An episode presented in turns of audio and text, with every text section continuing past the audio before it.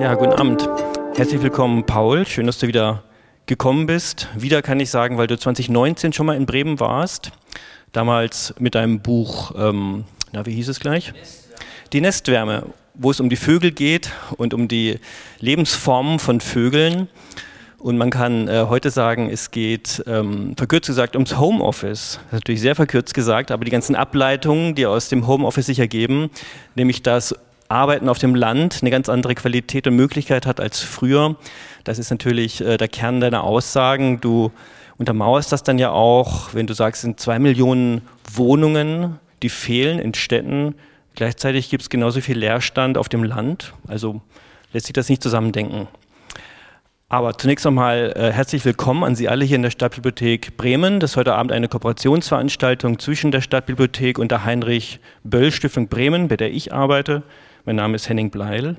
Und genauso herzlich begrüße ich auch unsere Moderation Anna-Katharina Wöpse von der Stiftung Euro Natur, die eigentlich in Radolfzell sitzt, wie ich gerade gelernt habe, tolle Projekte auf dem Balkan macht, aber Anna-Katharina Wöpse ist hier in Bremen, ist die Vizepräsidentin dieser Organisation und macht gleich die Moderation. Wir haben natürlich auch die Möglichkeit, uns alle zu beteiligen. Auch zwischendurch wird Anna-Katharina immer wieder Zwischenfragen stellen, damit Paul sozusagen einen Sidekick bekommt, damit das Ganze schön dialogisch auch für diese Audioform ist. Das Buch äh, von Ernst Paul Dörfler kann da vorne gekauft werden. Da sind auch noch einige andere Bücher aus der Arbeiter-Böll-Stiftung. Wir haben lange keine äh, physischen Veranstaltungen mehr gemacht. Wir arbeiten überwiegend online im Augenblick. Deswegen sind äh, viele Bücher, haben sich angesammelt aus Themen der letzten Veranstaltung. Die können Sie für kleines Geld dort erwerben und für gar kein Geld die Materialien der Böll Stiftung wie die verschiedenen Atlanten. Ich habe mitgebracht vor allem den Sozialatlas. Der sieht so aus, dieses orangene Heft hier. Der ist gerade rausgekommen, 2022, Sozialatlas der Heinrich Böll Stiftung. Und da ist ein Kapitel, Ernst Paul, das heißt Lösungen für Stadt und Land, Lebensräume. Tolle Grafiken. Wahrscheinlich sind deine noch tolle, die du uns zeigen wirst. Aber hier, das können Sie auch angucken, auch gerne mitnehmen, da vorne am Tisch. Dort können Sie sich auch in den Newsletter eintragen, der Heinrich-Böll-Stiftung Bremen, wenn Sie regelmäßig eingeladen werden wollen zu unseren Veranstaltungen. Jetzt habe ich, glaube ich, alles gesagt, was ich vorab loswerden wollte. Naja, gesagt habe ich noch nicht, aber du wirst, ähm, ähm, wo du sozusagen beruflich herkommst, dass du promovierter Ökochemiker bist, dass du damals mit deinem Buch Zurück zur Natur, Fragezeichen, das sogenannte Kultbuch der ostdeutschen Umweltbewegung geschrieben hast, denn es war 1986, also zu DDR-Zeiten in der Endphase. Aber du wirst äh, heute auch viel autobiografisches selber berichten. Von daher wird das noch viel bunter und vielfältiger. Ja, ich bin gespannt äh, auf dieses Thema der Belastbarkeit von alternativen Lebensentwürfen, sowohl in der Stadt als auch auf dem Land. Du führst ja den Begriff der Systemrelevanz ein für, für das Wohnen, Begriff, den wir seit Corona oft hören, den du jetzt ähm, hier anwendest. Du sagst, Städte müssen auch lebenswertere Räume werden. Und zwar, jetzt kommt der Punkt, durch die Implementierung dörflicher Strukturen in Städten. Und wie das gehen kann, äh, darauf bin ich sehr gespannt. Also im Grunde ist ja lieber Paul, dieses ganze Veranstaltungssetting eine gewisse Provokation. Ernst Paul Dörfler kommt hier in die Stadtbibliothek nach Bremen und sagt, wir sollen alle aufs Land ziehen. Aber über diese Provokation freue ich mich sehr und freue mich jetzt auf deinen Input. Danke.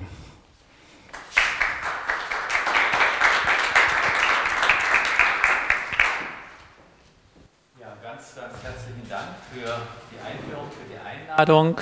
Dank an die Böll Stiftung. Versteht man mich mit diesem Headset? Vielen Dank. Ja, also erstmal will ich Ihnen die Angst nehmen. Ich nehme an, Sie leben alle in Bremen. Bremen ist eine Großstadt. Bremen ist, glaube ich, auch, gilt Bremen als Metropole? Nicht so wie Hamburg, ja? Metropolregion Bremen gibt es aber, ja? Mit Oldenburg und so weiter. Aha. Ja, also ich will mit diesem Buch, mit meiner Botschaft Sie nicht auffordern, die Metropolregion Bremen fluchtartig zu verlassen. Nein, mir geht es vielmehr darum, auch Ihre Aufmerksamkeit auf die ländlichen Räume zu lenken. Denn die ländlichen Räume sind seit Beginn der Industrialisierung der große Verlierer. Und die großen Städte sind der Gewinner.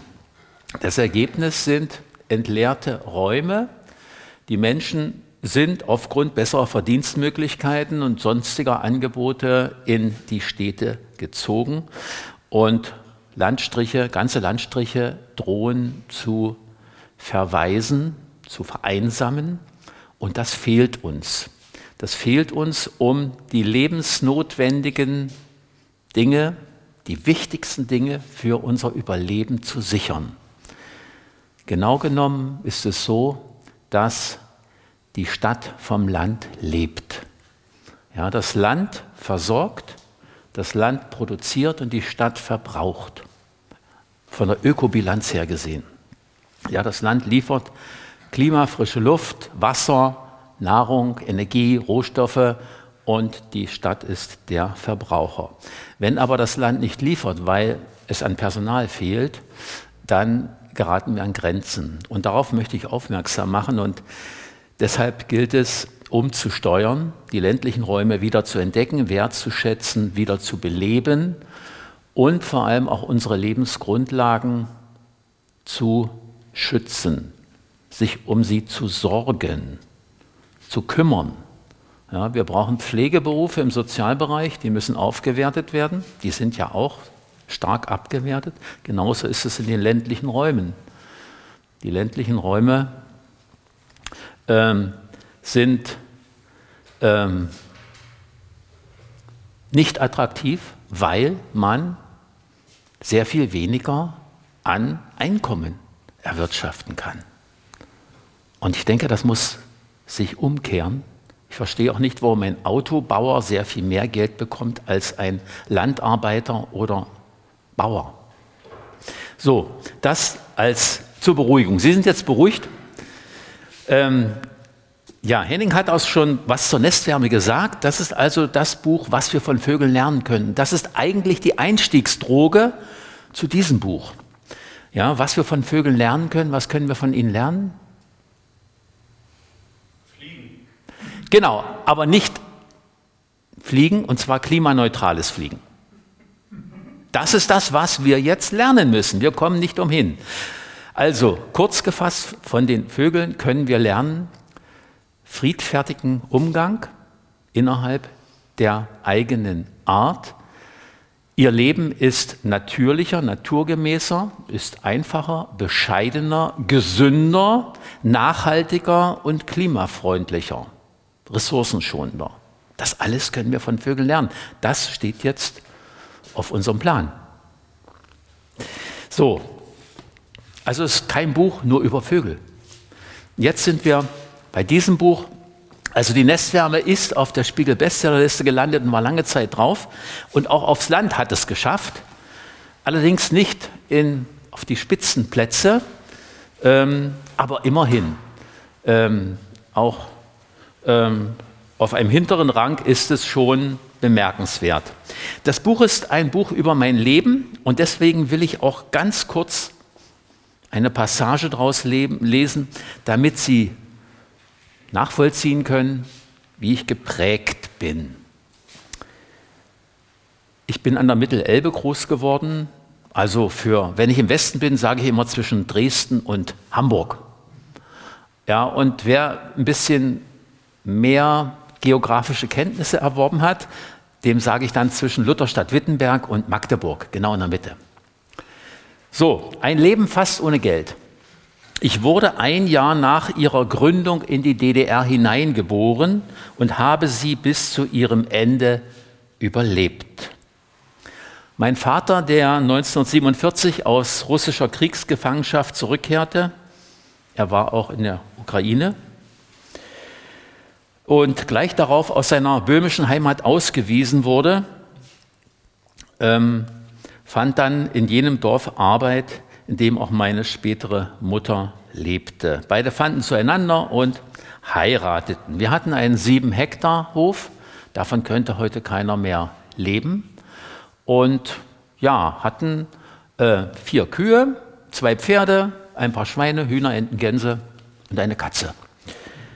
Ja, und jetzt muss ich auch mal gucken, ich habe ja Bilder mitgebracht. Das macht Natur mit uns. Ja? Sie entspannt, hält fit, hält gesund, baut auf. tröstet, wenn nötig, sättigt, macht schlau, macht reich, macht glücklich. Das ist allerhand, was die Natur uns bieten kann. Ja, das ist also so der Lebensraum, in dem ich groß geworden bin. Ähm, das Einkommen meiner Eltern, wir waren eine vierköpfige Familie, ich habe noch eine Schwester, das Einkommen betrug 1440 Mark, nicht im Monat, sondern im Jahr. Umgerechnet auf Pro-Kopf-Einkommen war das eine Mark pro Tag und Kopf, was uns für Konsum zur Verfügung stand. Davon mussten aber auch der Hufschmied, der Stellmacher, der Fleischer, der Fleischbeschauer und so weiter bezahlt werden. Also große Sprünge waren nicht drin. Schon als Kind habe ich unsere Abhängigkeit von der Natur erfahren. Der Garten, die Felder, Wiesen und Wälder waren unsere Versorgungsquellen. Taschengeld kannten wir Kinder nicht. Die Wünsche, die wir hatten, waren selten auf Kaufbares fixiert. Wir sollten vielmehr, wir wollten vielmehr gemeinsam spielen, toben, entdecken, in sportlichen Wettbewerb treten und Abenteuer im Wald erleben. Wir hatten es gerne, den Arm genommen zu werden und gelobt zu werden. Im Dorf gab es nur einen kleinen Laden von der Größe eines Wohnzimmers mit ein paar Lebensmitteln und Gebrauchsartikeln. Werbung, die zum Kaufen anregen, anregen soll, war unbekannt, vom später aufkommenden Westfernsehen einmal abgesehen. Was da beworben wurde, das wissen Sie ja, äh, Waschmittel, Zahnpasta, äh, Zigaretten, Alkohol und so weiter. Ja, alle diese Dinge fanden sich nicht in den Kaufregalen unseres Dorfkonsums und Westpakete kamen auch nicht bei uns an. Die Konsumwelt blieb uns lange fremd. Spare in der Zeit, dann hast du in der Not. Dieser Satz war zu meiner Kindheit in aller Munde. Man legte einen Notgroschen auf die hohe Kante. Die Erfahrung hatte gelehrt, schlechte Zeiten hat es immer gegeben. Und sie können jederzeit wiederkommen, am ehesten dann, wenn niemand damit rechnet. Ja, diese Geschichten mögen den Eindruck erwecken, als stammten sie aus einer ganz, ganz fernen Zeit, haben mit unserem Leben nichts mehr zu tun. Ich frage mich trotzdem, was können wir aus diesen Zeiten noch lernen? Ja, ähm, mein Vater hat immer wieder gesagt, wenn wir mit den zwei Pferden durchs Dorf fuhren, mein Bub wurde mal Chorbauer. Ja, das hat der Bub sich gefühlt x-mal anhören müssen. Und dann ähm, ist der Vater gestorben. Die Kollektivierung hat er nicht, nicht verkraftet. Er wollte freier Bauer sein. Und schließlich musste sich der Bub überlegen, was machst du? Und dann hat er halt Chemie studiert, ja, weil in der Freiheit, so hieß unsere Zeitung, ja, der Freiheit stand, Chemie bringt Wohlstand, Brot und Schönheit. Ja, schließlich habe ich Chemie studiert und war dann nach den zwei Jahrzehnten auf dem Dorf, anderthalb Jahrzehnte in einer Großstadt und auch in der Hauptstadt der DDR. Ja, und wie das so ist, in dem Alter gründet man eine Familie und ähm, dann gibt es Nachwuchs. Und dann haben wir überlegt, hm, Stadtleben, hm, Stadtflucht auf Probe. Da will ich auch noch kurz etwas vorlesen. Nach über einem Jahrzehnt Leben und Arbeiten in DDR-Großstädten wuchs in mir die Sehnsucht nach einem Ort zum naturnahen Leben. Fernab von Lärm, dicker Luft und staatlicher Reglementierung. Mit meinen freiheitlichen Träumen war ich nicht allein. So fand sich in den 70er Jahren des letzten Jahrhunderts in meinem Umfeld ein Freundeskreis mit ähnlichen Wünschen zusammen. Um nicht die Zelte ganz und gar abbrechen zu müssen, entstand die Idee einer Wochenend-WG auf dem platten Land. Auf einem verlassenen Gehöft, nicht weit entfernt vom unerreichbaren Wolfsburg. Das leerstehende Grundstück mit Hausstall und Garten in dünn besiedelter Landschaft mit weitläufigen Wiesen, sauberer Luft und unverbautem Horizont bot sich als Experimentierfeld an Gemeinsam arbeiten und gemeinsam leben, in der Natur und von der Natur. Sich von fragwürdigen gesellschaftlichen Zwängen befreien und nach neuen immateriellen Werten suchen und sie erproben. Das menschliche Dasein einfacher, ökologischer und solidarischer gestalten. Das waren unsere gemeinsam entwickelten Grundsätze. Als dann noch klar wurde, dass meine Frau und ich bald Nachwuchs bekommen, war die Entscheidung gefallen. Eine toxische Atmosphäre ist nicht gut für ein kleines, heranwachsendes Wesen. Es sollte nicht die allgegenwärtigen Autoabgase und die dicke Luft aus den Schornsteinen schlucken müssen. Die DDR hatte schon in den 70er Jahren das sogenannte Babyjahr eingeführt, die einjährige bezahlte Freistellung von Mutter oder Vater für die Babybetreuung. Diese Chance habe ich mir nicht entgehen lassen. In der Zeit vom Frühling bis in den Spätsommer suchte ich Zuflucht in dem abgelegenen Dorf, während die Mutter den Sommer über in Berlin an ihrer Dissertation arbeitete. Dieser besinnliche Zeitraum gehört zu den glücklichsten Episoden in meinem Leben. Ich bin um kostbare Erfahrungen reicher geworden, die ich jedem frisch gebackenen Vater wünsche. Mit dem Baby im Rucksack baute ich Kartoffeln, Möhren und Erbsen im Garten an, um daraus später den Brei zuzubereiten. Unser Vater-Tochter-Lieblingsplatz befand sich unter einem großen Birnbaum in der Gartenmitte, eine Grasfläche, die Sonne und Schatten zugleich bot. Schwalben und Mauersegler jagten über unsere Köpfe nach Insekten, über den Dachfirst stolzierte die Bachstelze in ihrem feierlich schwarz-weißen Prachtkleid, und im Apfelbaum trug die Blaumeise ihre Liedstrophen vor. Sonst war es still. Wir schauten uns hin und wieder Tierbilder an und ich nannte deren Namen. Zu meiner allergrößten Überraschung kannte meine kleine Tochter mit einem Jahr diese Tiere schon, bevor sie selbst sprechen konnte. Ich sagte Igel und sie tippte mit dem Bild auf den Igel. Ich sagte Igel und sie zeigte mit, Verzeihung, ich sagte Igel und sie zeigte auf das Bild mit dem Igel. Ich sagte Maus und sie tippte mit ihrem Finger auf die Maus. Ich war fassungslos, was so ein kleines Wesen schon alles an Wissen abspeichern kann. Den Tagesrhythmus gab meine Tochter vor und die Wochen vergingen wie im Fluge. Nur an den Wochenenden wurde es turbulent. Manchmal fielen mehr junge Menschen ein, als das Haus fassen konnte. Es wurde gemeinsam gebaut, um den Verfall der Gebäude aufzuhalten, gemeinsam gekocht und gebacken. Es wurden im Garten Bäume gepflanzt, wurde Gemüse geerntet und verarbeitet. Nachmittags wurde mit den Kindern abenteuerliche Wanderungen unternommen, Lieder gesungen, Haselnüsse und Champignons gesammelt und abends am Lagerfeuer gemeinsam mit Friedrich Schorlemmer über Erich Fromms Buch Haben oder Sein diskutiert. Die Menschen im Dorf wunderten sich über diese merkwürdigen Exoten aus der Stadt, aber man respektierte sich gegenseitig und verhielt sich freundlich zueinander. Was wir alle nicht wussten, die Organe der Staatssicherheit fanden dieses seltsame Nest aus eigenwilligen Abweichlern höchst verdächtig. Im Apparat herrschte wohl Alarmstufe wegen einer möglichen Zusammenrottung staatsfeindlicher Elemente. Die Staatsgrenze zum Westen war nur fünf Kilometer entfernt.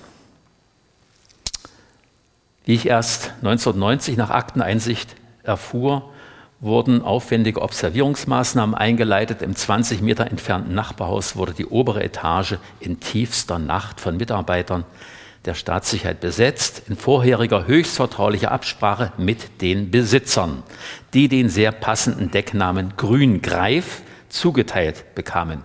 Kreativer Name für diese Aufgabe.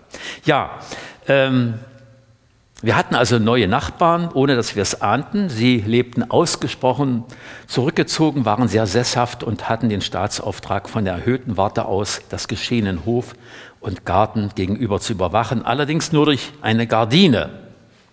Womit füllten diese uns fremdgebliebenen Herren ihre, ihre Zeit aus?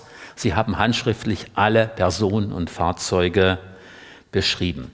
Ja, ich habe einige Auszüge auch aufgeschrieben von 2.05 Uhr, Objekt bezogen, über 6.45 Uhr erste Kindergeräusche im Haus bis 23.15 Uhr der D und seine Ehefrau begeben sich zur Nachtruhe.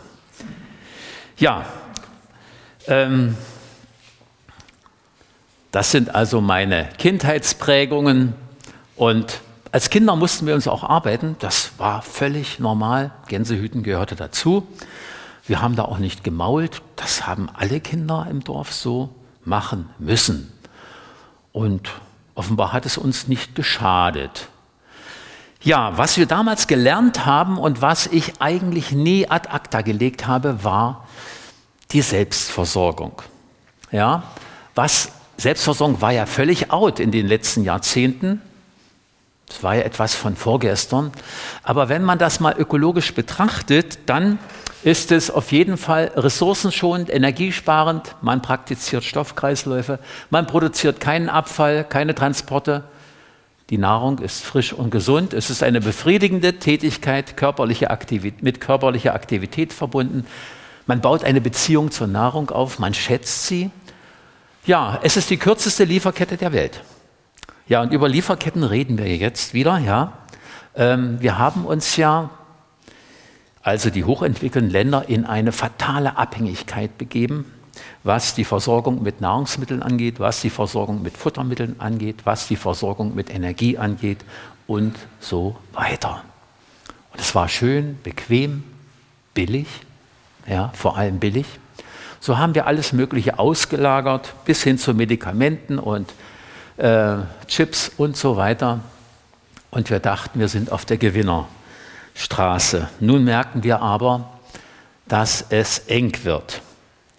Ja, die sozialen Vorzüge der Selbstversorgung muss ich jetzt nicht alle aufzählen, aber interessant ist, sie ermöglicht Souveränität und steigert die Freiheitsgrade. Das habe ich schon immer in meinem oder unserem persönlichen Leben sehr, sehr geschätzt. Und jetzt gibt es eine Initiative, ganz aktuell die Nachrichten heute, dass es eine, ein Gipfel gefordert wird, um die Energiesouveränität wieder auf den Weg zu bringen oder überhaupt auf den Weg zu bringen. Wir stehen ja in einer absoluten Abhängigkeit, äh, was äh, Gas angeht, was Energie insgesamt angeht, Kohle und so weiter. Ja, ähm, ja, Selbstversorgung. So sieht das aus. Eine Ecke aus meinem Garten. Zurück zur Natur wurde ja schon von Henning gesagt, dass, wie das Buch überhaupt in der DDR erscheinen durfte oder konnte. Es durfte ja nicht, aber es erschien trotzdem. Das habe ich in diesem Buch beschrieben. Das ist schon wie ein kleiner Kriminalroman habe ich meinem Lektor zu verdanken, der Kopf und Kragen riskiert hat. Ja, 15.000 Exemplare in drei Tagen verkauft. Aber dann keine Nachauflage. Papiermann. Bitte? Papiermann. Genau. Woher kennen Sie den Begriff? Papierkontingent. Also ich habe dein Buch damals auch mitverkauft. Ach so.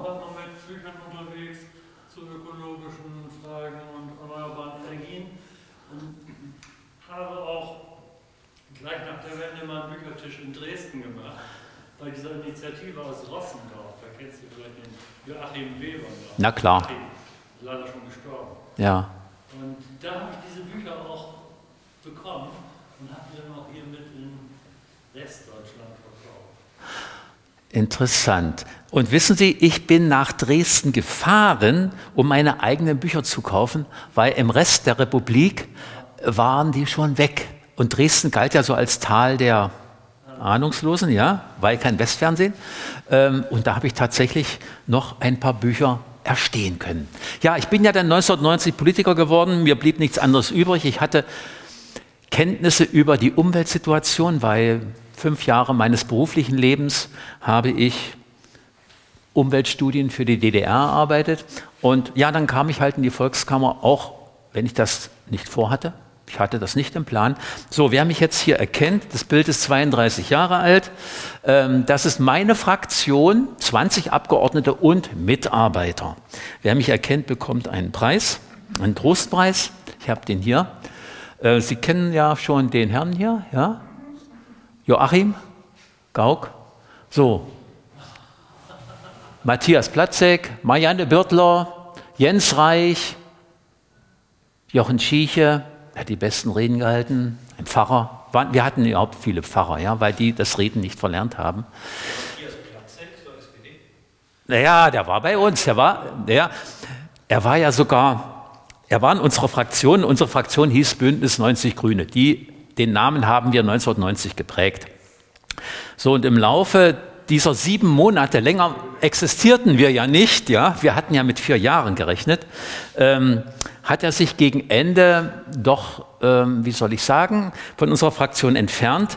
Und ich meine, das liegt auch daran, damals war es ja so, bei den Grünen gab es Rotation, aller zwei Jahre hatte man zurückzutreten. Und er hatte natürlich vor eine politische Karriere und die konnte er bei der SPD realisieren. Das ist meine Interpretation. Ähm, so, was wollte ich bei dieser, äh, in dieser Volkskammer? Ich wollte vor allem. Du hast noch nicht aufgelöst, wer du bist. Ach so, ja, stimmt. Ach, das ist doch gut, dass du da. Hervorragend. So wünsche ich mir das. Ja, na, bitte, also, Sie sind gefragt. Der ja? Wahnsinn. Also, das hatten wir noch nie. Herzlichen Glückwunsch, ein Kuckuck. Kann man immer gut gebrauchen. Genau, danke. Ähm, mein Hauptthema, ich war ja Ausschussvorsitzender für Umwelt, Naturschutz, Energie und Reaktorsicherheit. Mein Hauptthema war Energie. Mein Hauptthema war Förderung der erneuerbaren Energien. 1990. Weil es gab schon Windräder, es gab schon Solarzellen. Und mir war klar, und das Wissen, dass wir auf eine Klimakatastrophe zusteuern, war auch da. Das Problem war, es wollte vom Parlament, wir waren 400 Abgeordnete, kaum jemand mitgehen. Erneuerbare Energien, da könne man höchstens ein bis drei Prozent des Energiebedarfs decken. Deswegen brauchen wir den gesunden Mix, so hieß es, von Kohle, Öl, Atom, Gas und Erneuerbaren. Das war der gesunde Mix. Ja? Und da sind wir nun angekommen mit diesem gesunden Mix. Ja, Schweden hat schon 1991 die CO2-Abgabe eingeführt. Ja, und jedes Jahr 5 Euro, ich rechne das immer um, drauf. Die sind jetzt bei 130 Euro. Das war schlau. Wir haben das verschlafen. Einen Tag vor der deutschen Vereinigung, am 2. Oktober 1990, hat eine Enquete-Kommission Wissen Sie, was das ist? Bestehend aus Politikern und Wissenschaftlern, ja? Die haben so ein dickes Papier jedem Abgeordneten des Bundestages in der Volkskammer überreicht über das Thema Schutz der Erdatmosphäre. Da steht alles schon drin, was für Folgen die Verbrennung von Kohle, Öl und Gas mit sich bringt. Aber es hat sich damals niemand dafür interessiert. Hat wahrscheinlich nie jemand gelesen. Ich habe das immer noch ganz dünn gedruckt, beidseitig, ja. Ja, und Freitagskinder gab es damals auch noch nicht. Die waren noch nicht mal geboren. Die hätte ich mir gewünscht. Ja, nun haben wir also diesen Temperaturanstieg, ja, also seit der letzten Eiszeit vor 10.000 Jahren, die, Eis, die Eiszeit ist hier, hier war Eiszeit, Temperaturen schwanken und jetzt geht es in den letzten Jahrzehnten steil bergauf. Das wissen Sie. Auch unser Fußabdruck hat sich, mein Geburtsjahr 1950, in den letzten Jahrzehnten beträchtlich erweitert. Na? Nicht nur durch die Vermehrung der Bevölkerung, sondern vor allem durch die Zunahme des Konsums. Unser Konsum in den reichen Ländern hat sich in diesem Zeitraum mehr als verzehnfacht. Ja, dass die Reichen den größten Anteil haben, also 52 Prozent des Treibhausgasausstoßes entstammen den reichsten 10 Prozent der Erdbevölkerung. Und wenn man die Einkommensgrenze sich anschaut, die meisten Deutschen gehören zu diesen 10 Prozent. Ist uns wahrscheinlich gar nicht so bewusst. Ja, das ist unsere Haupttätigkeit gewesen in den letzten Jahrzehnten. Und jetzt haben wir noch 10, 15 Jahre Zeit. Hier ging es ja immer schön nach oben, ja. Jetzt haben wir nur noch wenig Zeit, um wieder auf möglichst nahe Null zu kommen. So, jetzt können wir richtig viel tun, jetzt können wir loslegen.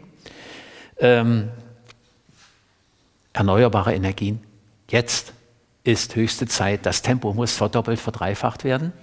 Hier eine Energiegenossenschaft auf einer Mülldeponie, einer alten Mülldeponie. Und ja, das habe ich mit meinem Schwager letzten Sonntag gemacht. Es gibt ja die, kennen Sie das, Balkonkraftwerk oder wie heißt es noch? äh, Steckdosen, Kraftwerk. Ähm, da kann man dann mit Hilfe der Sonne einen Teil seines Stromes selbst erzeugen. Ist das auf deinem Haus? Nein, äh, das geht nicht, weil ich bin ja Weltmeister im Energiesparen.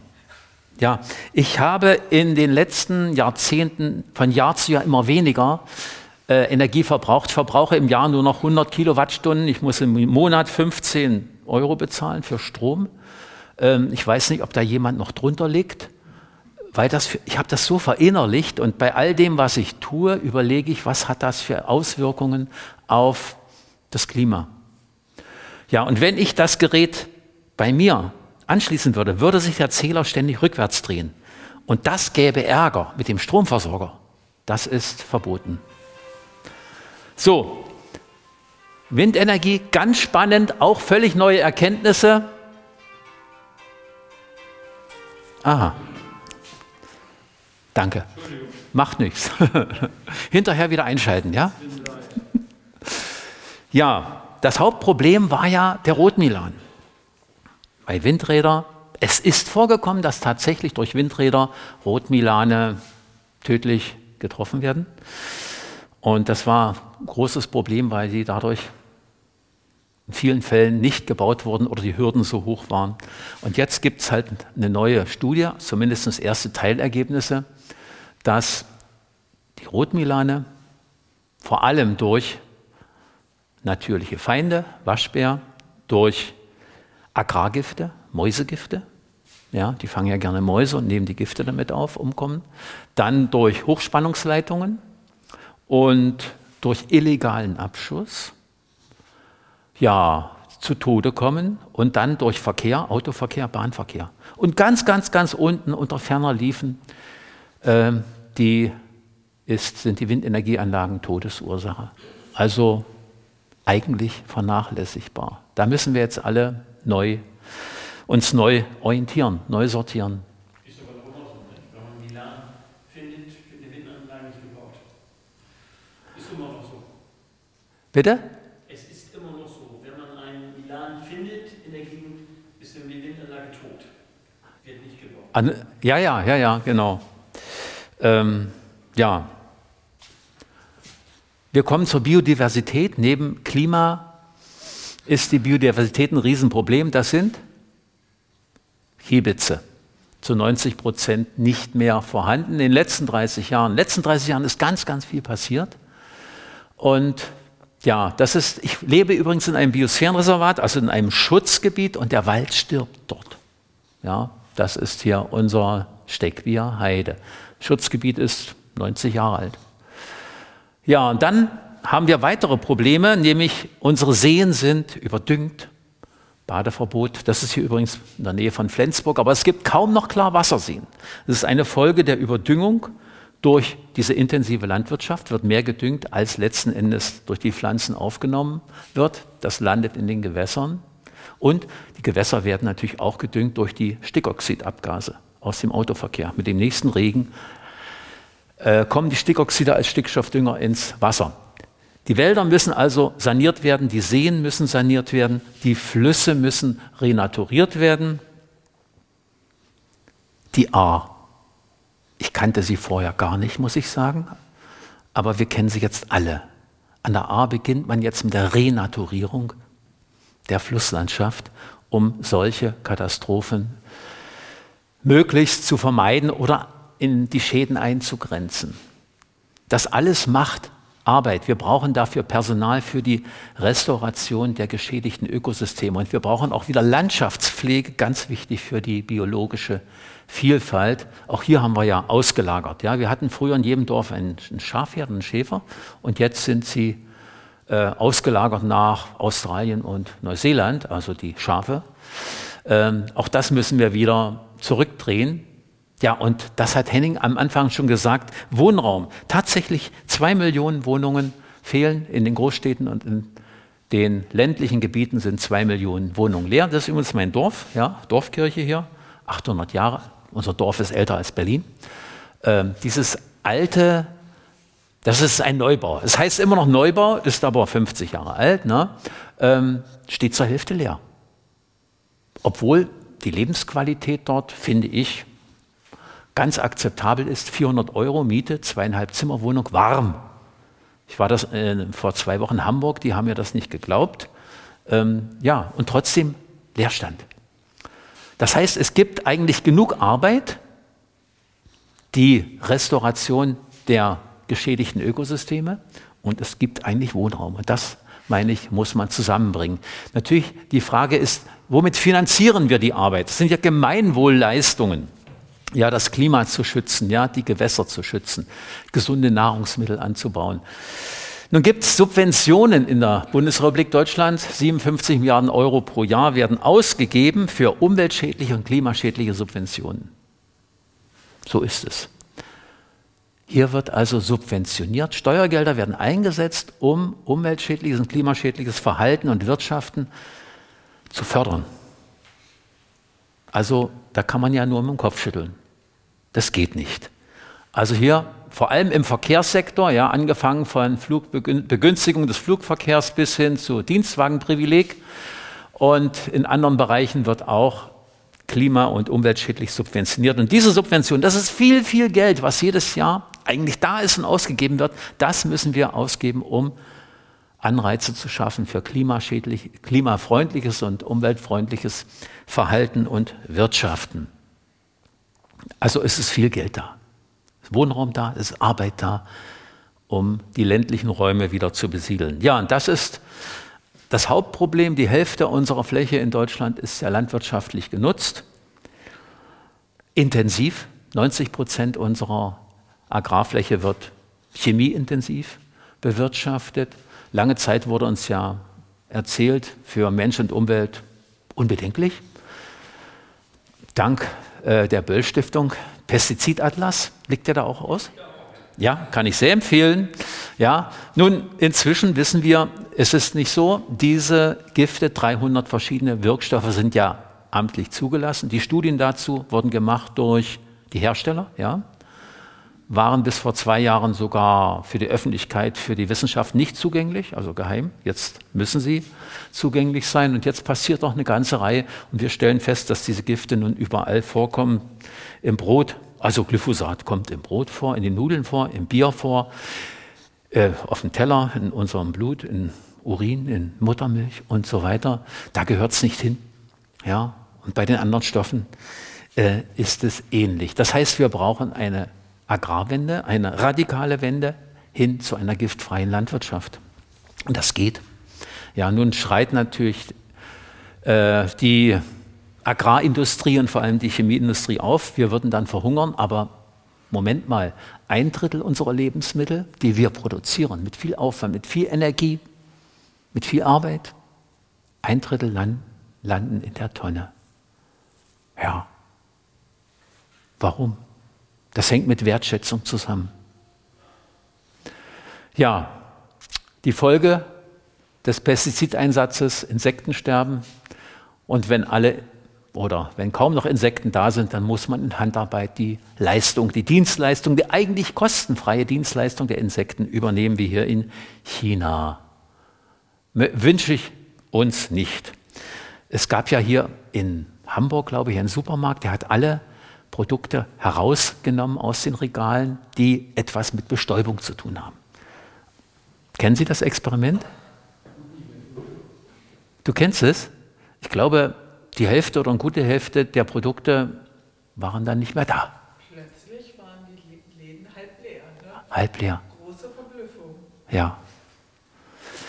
Ja, das zeigt, wie wichtig Insekten sind. Insekten sind unsere Lebensgrundlage. Und wenn wir von biologischer Diversität oder von biologischer Vielfalt reden, die meisten tierischen Organismen sind Insekten. Ja, das, was wir brauchen, sind die blühenden Landschaften. Versprochen wurden sie uns schon. Jetzt ist es Zeit, sie zu realisieren. Ja, ähm, in Bayern gab es ja diese, dieses Volksbegehren und da steht jetzt drin, dass ähm, 30 Prozent der Wiesen zu Blühwiesen zu entwickeln sind. Das heißt also weniger düngen oder gar nicht mehr düngen. Ja? und weniger mähen. Man hat weniger Ertrag natürlich, aber höhere Qualität und weniger Gift in der Landschaft. Was wir auch lernen müssen, ist wieder, das ist eine alte Methode. Wir hatten ja früher Kleeanbau. Ja? Jeden Abend fuhr ich mit meinem Vater mit, der, mit den Pferden aufs Feld, um Futter zu holen für den nächsten Tag. Mit Sense gemäht, aufgeladen. Klee. Klee ist sozusagen der, die Frucht, die die Böden düngt mit Stickstoffdünger. Ja? Haben wir abgeschafft. Seit der Wende gibt es bei uns kaum noch Kleeflächen, weil das Futter kommt. Woher kommt jetzt eigentlich das Futter? Äh, war es Brasilien? Ja, ja. Ist auch nicht um die Ecke, ne? Muss man auch ganz schön weit transportieren. Und außerdem der Regenwald. Ja, schade drum. Ja, der Ersatz war Stickstoffdünger durch Chemieindustrie. Enorm energieintensiv. Ja, aus Erdgas. Und einer der größten Hersteller in meiner Nähe, Stickstoffwerk Piestritz, Lutherstadt Wittenberg, die haben jetzt die Produktion kurzfristig halbiert. Warum? Weil, sie, weil es Gas um ein Vielfaches oder ein ja, 60 Prozent teurer geworden ist. Und für die Bauern sind die Düngemittel um das Dreifache teurer geworden. Für die Bauern, die noch mit chemischen Düngemitteln arbeiten. Für die Ökobauern ist das kein Problem. Äh, die brauchen das nicht. Also diese Preisentwicklung führt auch dazu, dass das Verhältnis zwischen ökologischer Landwirtschaft, also der Unterschied, ähm, abgebaut wird. Also die Kosten. Ja? ja, das ist ein Ökobauer bei uns, der baut was an? Sie kennen das alle, aber werden es nicht erkennen. Ich verrate es Ihnen, das ist Quinoa. Kennen Sie Quinoa? Also einige nicken, kann man essen. Ja? Eine Art Getreide, Südamerika. Südamerika, aber wächst auch bei uns. Und ökologische Landwirtschaft heißt nicht Monokultur, sondern Vielfalt, wie wir es früher gemacht haben. Wir hatten früher 10, 15 verschiedene Kulturen und wenn man das ständig wechselt, hat man viel, viel weniger Schädlingsprobleme. Wenn man Monokulturen anbaut, züchtet man seine eigenen Schädlinge. Und da muss man Gift einsetzen. Das machen die Bauern ja nicht, weil ihnen das Spaß macht, sondern weil es nicht anders geht bei drei Kulturen, die man anbaut. Ja, mal ein bisschen Lyrik. Was sind Bürger? Nur Verzehrer. Was sind Bauern? Ihr Ernährer. Jene machen Kot aus Brote, diese machen Brot aus Kote. Wie das denn der Bürgerorden höher als der Bauernorden? 1638. Das heißt, es ist schon seit Jahrhunderten so, dass der Berufsstand, der eigentlich für das Wichtigste sorgt, abgewertet wird. Und das muss sich umkehren. Müssen die Arbeit der Bauern wieder mehr wertschätzen. Und das kostet. So, jetzt kommen wir noch zum Essen. Das ist ganz, ganz wichtig, denn Essen, das ist ein Thema, das uns jeden Tag bewegt. Heute werden Sie vielleicht auch noch essen. Schauen Sie, was wir essen sollten. Ja, also es gibt, es gab äh, Wissenschaftler, die haben mal ausgerechnet, wenn alle Menschen auf der Erde gesund satt werden sollten, satt werden sollen und gesund bleiben und die Erde gesund bleibt und das Klima gesund bleibt, dann müsste Folgendes auf dem Teller sein, zur Hälfte Obst, Gemüse und Pilze. Dann Körner, dann pflanzliche Proteine, Erbsen, Bohnen, Linsen, ganz wichtig, und ungesättigte pflanzliche Öle, also Rapsöl, Sonnenblumenöl und so weiter. Und wenn man guckt hier, äh, Fleisch und Milchprodukte, hm, das sind nicht mal 10 Prozent. So müsste unser Teller belegt sein. Wie, ja? Entspricht das deiner Kindernahrung? Kindernahrung? Ja, als du ein Junge warst, würde das ungefähr passen? Nicht ganz, also hiervon auf jeden Fall auch. Ähm, das passt alles, aber was wir nicht hatten, waren ungesättigte pflanzliche Öle. Gab es nicht. Dafür hatten wir Schweinefett, also Schmalz. Wir haben ja zwei Schweine geschlachtet, die haben ein ganzes Jahr uns mit Schmalz versorgt. Pflanzliche Öle selbst produzieren schwierig. Die, ansonsten entspricht das, ja. Und hat mich gesund erhalten. Wir sind als Kinder selten krank gewesen. Selten bis nie. So, hier haben wir nochmal das gleiche Bild und hier, wie ernähren wir uns in Deutschland? Also die Hälfte Obst und Gemüse, mm -mm, nur noch ein Drittel. Und auf der anderen Seite Fleisch, Fisch und Eier, also tierische Produkte, Milch, viel zu viel. Und die Ernährungswissenschaftler, die Ernährungsmediziner sagen uns ja, wir sollten unbedingt den Fleischverbrauch mindestens halbieren, möglichst weiter reduzieren. Das tut unserer Gesundheit gut. Viele unserer Wohlstandskrankheiten resultieren aus dem hohen Verbrauch an tierischer Nahrung und es tut auch dem Klima gut und es täte der Natur gut. Denn das meiste, was auf den Feldern wächst, wird Futter für die als Tierfutter. So, und wenn wir das reduzieren, ich bin auch dafür, den Tierbestand zu halbieren, fordere ich in meinem Buch. Ist Ihnen eigentlich aufgefallen, wie die Luft in Bremen riecht? Fällt Ihnen das auf? Was, was haben Sie heute gerochen? Bitte? Genau, Gülle. Das ist weit weg, ja. Also vor den Toren Bremens wird wahrscheinlich jede Menge Gülle ausgebracht. Ich bin ja schon gestern in Niedersachsen gewesen. Überall, wo ich bin, riecht es nach Gülle. Tierbestand halbieren.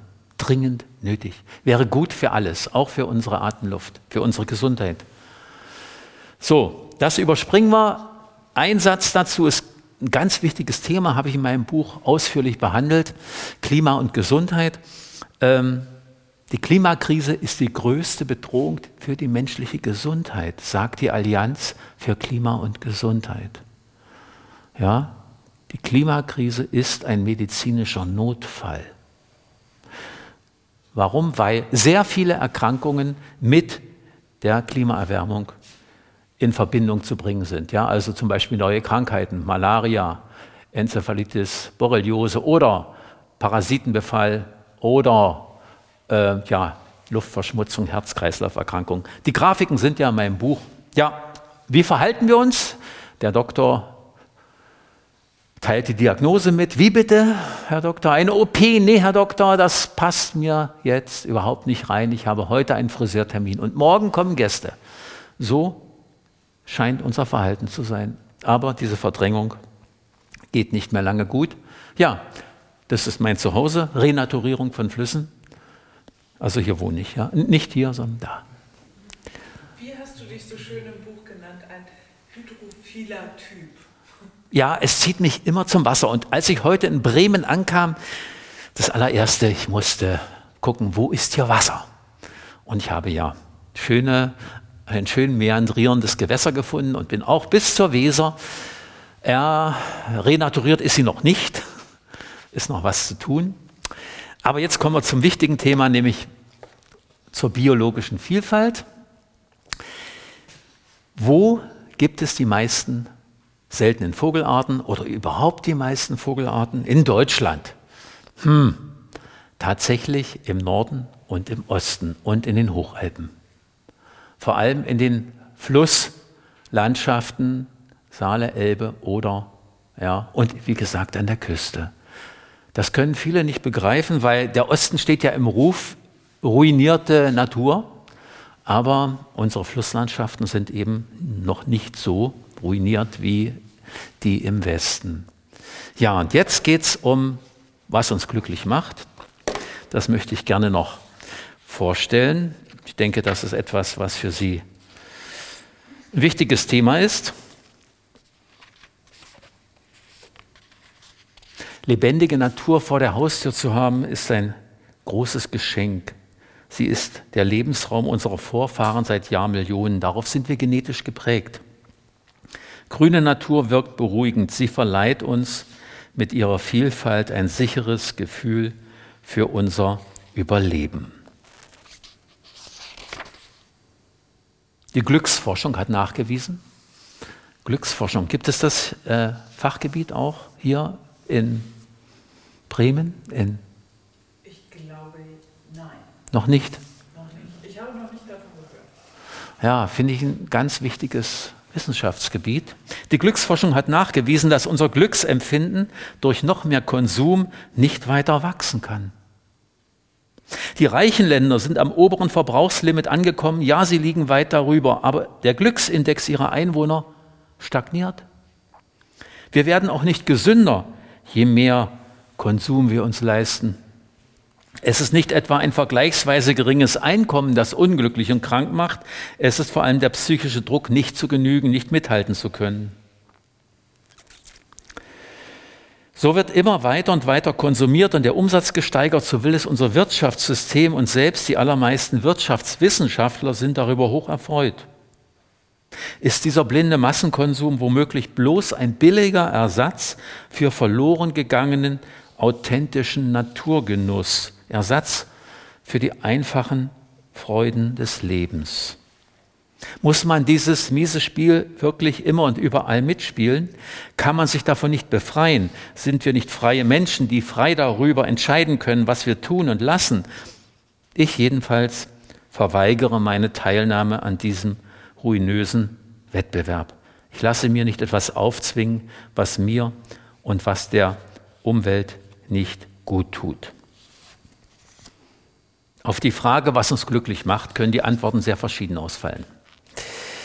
Ein überraschendes Resultat erbrachte Ende 2020 eine wissenschaftliche Studie über 26 europäische Länder. Biologische Vielfalt macht glücklich. Drei wissenschaftliche Einrichtungen haben daran gearbeitet. Die Uni Kiel gehört dazu.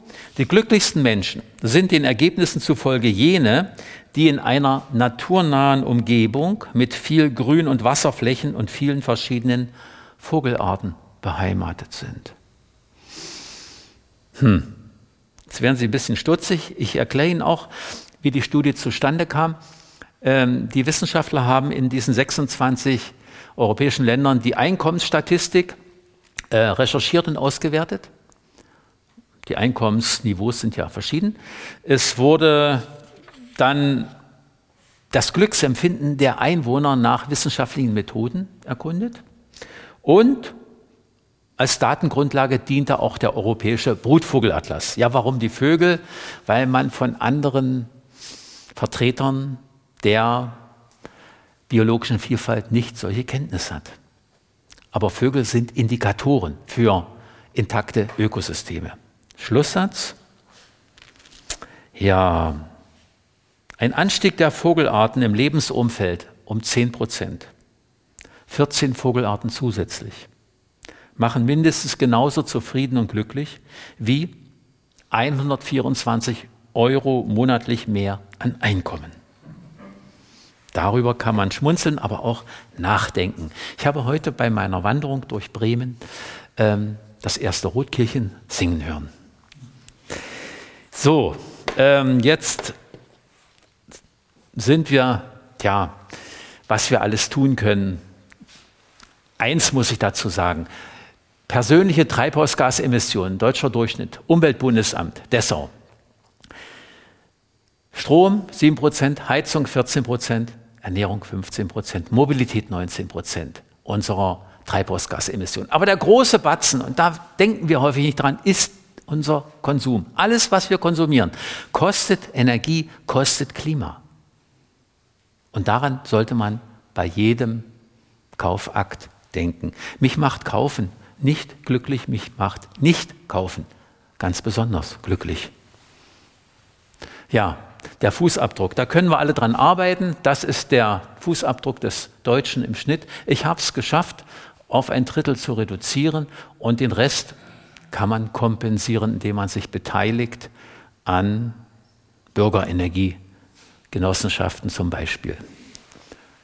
Ja, das ist ein Bild, das ist historisch. Das ist im, im Sommer gemacht worden.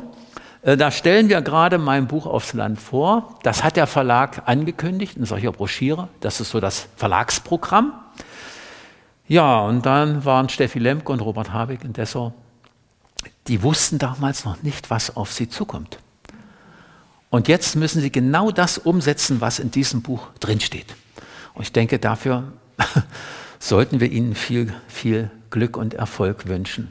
Ja, vielen herzlichen Dank äh, für Ihr Interesse. Jetzt können wir uns miteinander unterhalten. Ich setze mich jetzt gleich hier hin.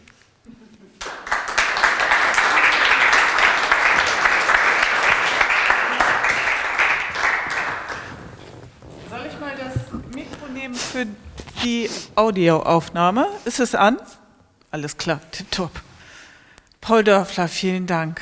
Ich, äh, ich war eigentlich vorher aufgefordert worden, öfter mal dazwischen zu quatschen ja. und zu fragen, aber er war so im Flow und es passte alles gut zusammen und darum bin ich da nicht so viel reingesprungen. Aber jetzt können wir gleich das Gespräch eröffnen und es ist einfach wunderbar, einen Dörfler in der Stadt zu haben. Das äh, kann nie schaden und wir können sicher auch noch darüber sprechen, wie viel Land wir in die Stadt bringen können.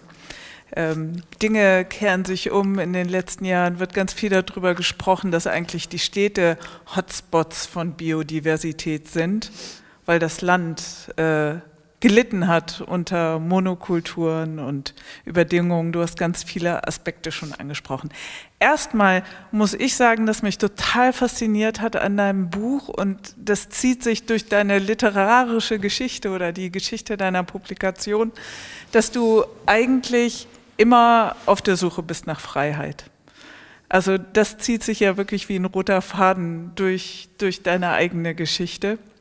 Und du hast sie gefunden auf dem Land. Aber vorher bist du auch hin und her gependelt. Du hast, bist, bist ein Landkind, du bist zum Studieren in die Stadt gegangen.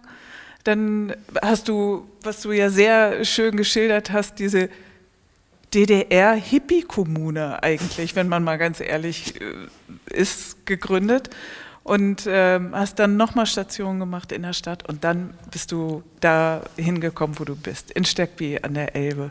Und da bist du offenbar ganz richtig und hast auch, auch die Freiheit wirklich jetzt gefunden. Aber um da nochmal drauf zurückzukommen, du bist auch ein Tausendsasser gleichzeitig. Du bist Wissenschaftler, du bist Aktivist, du bist Gärtner, du bist irgendwie auch Bauer, du bist Politiker gewesen. Und was mich auch immer wieder, das muss ich jetzt nochmal sagen, wirklich umhaut, ist, dass du ein wirklich scharfer Analytiker bist. Du suchst dir die Daten zusammen, du hast einen sehr klaren Blick aufs Hier und Jetzt, aber gleichzeitig entwickelst du Anwendungen und ja, Praxis.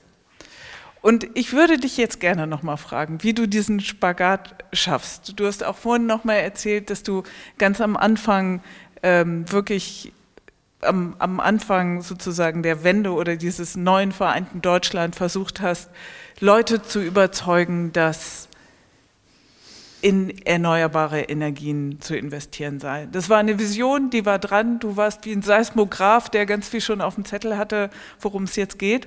Die Leute haben sich nicht drauf eingelassen, muss man sagen. Ne? Du beschreibst in dem Buch auch nochmal, dass sich vier westdeutsche Stromkonzerne den ganzen Markt geschnappt haben und das sich aufgeteilt haben. Aber wie gehst du damit um, dass sozusagen dein seismografisches Talent immer wieder auch nicht anerkannt wird, nicht durchdringt? Tja, ich lasse mich da nicht runterziehen. Nachdem ich gemerkt habe, dass meine, es waren ja nicht nur meine äh, Vorstellungen von einem ökologischen Umbau, so haben wir es genannt. Wir brauchen den ökologischen Umbau von Wirtschaft und Gesellschaft. Das haben wir in den 80er Jahren in kleinen Kreisen äh, unter dem Dach der Kirche an verschiedenen Orten uns erarbeitet. Also das war die Energiewende, die Agrarwende, die Verkehrswende. Das alles stand bei uns im Plan. Das Problem war, wir konnten damit natürlich nicht an die Öffentlichkeit, weil die Medien uns nicht gewogen waren. Ja, in meinen Akten steht auch, dass einem Journalisten die fristlose Entlassung gedroht hätte, wenn über mich berichtet worden wäre. Das ist ein scharfes Schwert. Also das war das Problem. Wir haben keine breite Öffentlichkeit mit unseren Vorstellungen für uns gewinnen können. Dann kam die Öffnung und dann hatten wir alle Medien. Man konnte, also ich kannte ja vor der Wende äh, nicht mal ein Mikrofon oder eine Kamera. Ja, das wurde alles, hat alles großen Abstand eingenommen. Und plötzlich wollten alle Interviews haben und das war eine, eine riesige Aufbruchstimmung, 89, 90. Ja, und dann kam die, der Absturz. Und ich war über die Art der Vereinigung alles andere als glücklich. Das darf ich sagen, weil ich mir etwas anderes gewünscht habe, wie unsere ganze Fraktion, eine Vereinigung auf Augenhöhe, voneinander lernen und den bestmöglichen Weg suchen und vor allem auch die Herausforderungen, vor denen wir damals auch schon standen, gemeinsam anzupacken. Aber ja, wir haben uns nicht durchsetzen können. Das war eine ganz schwere Enttäuschung. Und ich habe mich ja dann aus der Politik, ich war dann auch noch im Übergangsbundestag, aber dann habe ich klar entschieden, hier kann ich nichts ausrichten. Ich habe, solange man in der Politik keine Mehrheiten hat und die auch nicht in Sicht sind, bei weitem nicht in Sicht sind, dann kann man auch gehen und ich bin dann auch gegangen. Ich freue mich aber, dass es immer wieder Leute gegeben hat, die es dann gemacht haben, wie Steffi Lemke, ja, die wohnt ja bei mir, ähm, die ist auch seit den 90er Jahren dabei und sie hat durchgehalten bis heute. Ja, und da habe ich mir einfach gesagt, wenn ich das politisch nicht schaffe, was ich für wichtig und richtig halte, wie man zu leben, zu arbeiten, zu wirtschaften hat, dann mache ich es in meinem Leben. Und das ist eigentlich ein Erfolgsmodell. Ja? Und das macht mich stark, gesund, mutig, kraftvoll. Und da lasse ich mich nicht unterkriegen von keiner Niederlage. Also bis jetzt noch nicht. Ich kann mir nicht vorstellen. Weil ich weiß, es geht. Weil ich weiß, es ist kein Verzicht, kein schmerzhafter Verlust, Dinge nicht in Anspruch zu nehmen, nicht zu konsumieren, die man nicht wirklich braucht. Es ist ein Gewinn, ein Gewinn an Freiheit, an Souveränität, an Geld, an Zeit. Also wir gewinnen enorm viel, wenn wir uns auf das beschränken, was wirklich, wirklich wichtig ist. Und eine meiner Visionen, ein ganzes Kapitel, wollte ich heute eigentlich auch vorlesen, aber können Sie ja lesen, ähm, Arbeit und Konsum halbieren. Denn unsere Arbeitswelt ruiniert auch Klima und Natur und der Konsum auch. Und das zu halbieren, das halte ich für eine gute Idee. Mache ich, ja, und es gibt immer wieder Menschen, die das nachmachen wollen. Ja, ich weiß nicht, ob ich die Frage beantwortet habe. Doch, das ging schon ganz gut. Man muss auch einfach nur dieses Buch lesen, dann kriegt man sie beantwortet, weil völlig klar ist, ähm, dass dieser Verzicht, in Anführungszeichen, für diesen Weg hast du dich ja entschieden, dass der wirklich sehr froh macht. Also man bekommt auf alle Fälle wirklich Lust darauf zu verzichten. Und das ist eine ungewöhnliche Konstellation und das ist, ist schön. Ich muss auch noch mal ein paar ketzerische Fragen stellen. Ja, darf ich nur ein Wort noch korrigieren? Ich rede nicht von Verzicht, sondern von Reduktion. Mhm. Ja, klingt ein bisschen besser.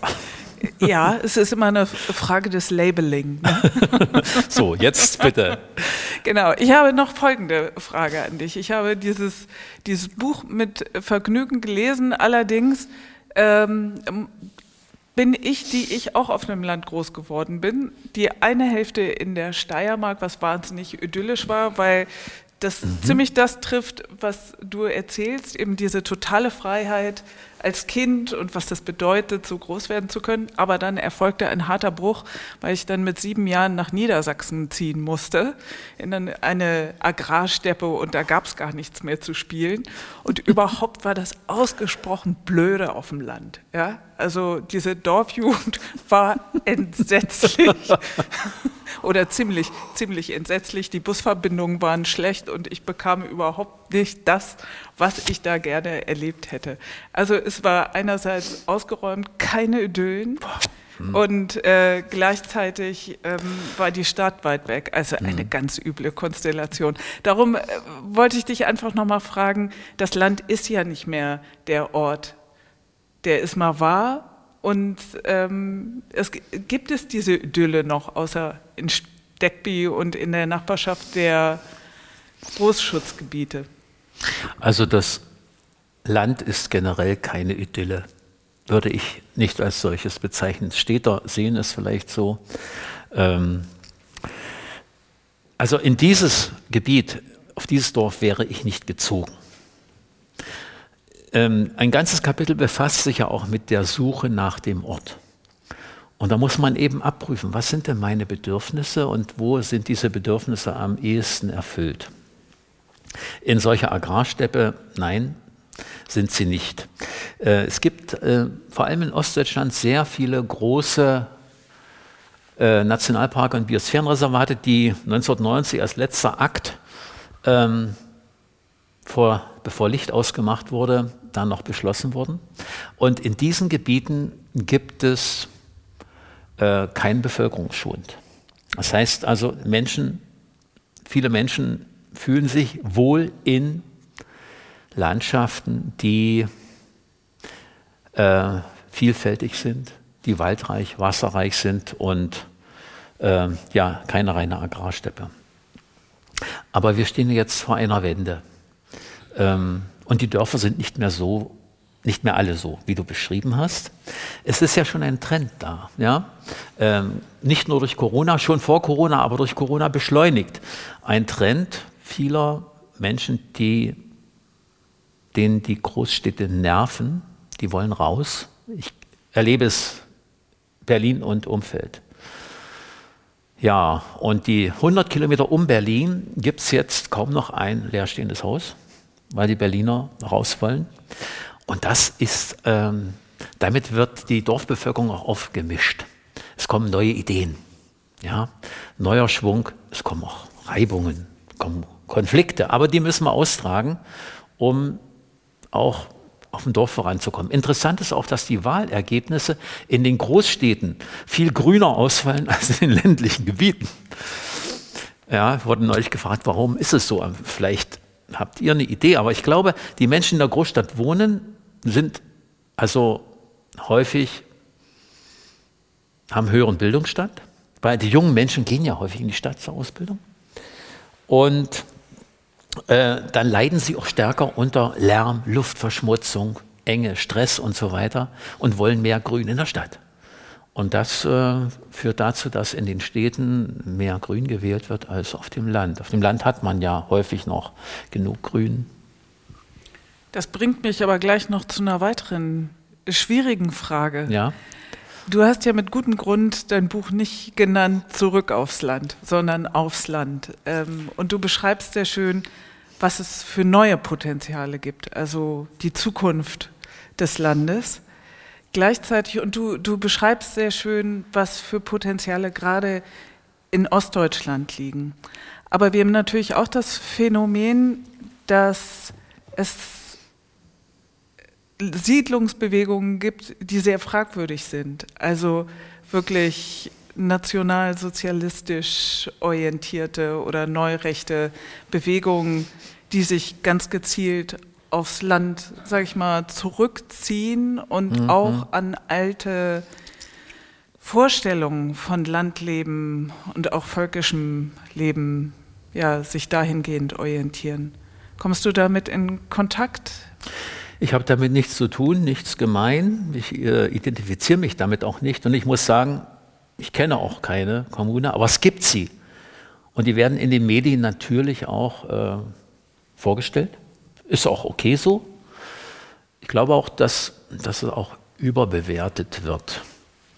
Ähm, ich finde diese Entwicklung schlimm und äh, ich würde auch alles ich, ich glaube, dass man mit den Leuten auch gar nicht reden kann. Ja?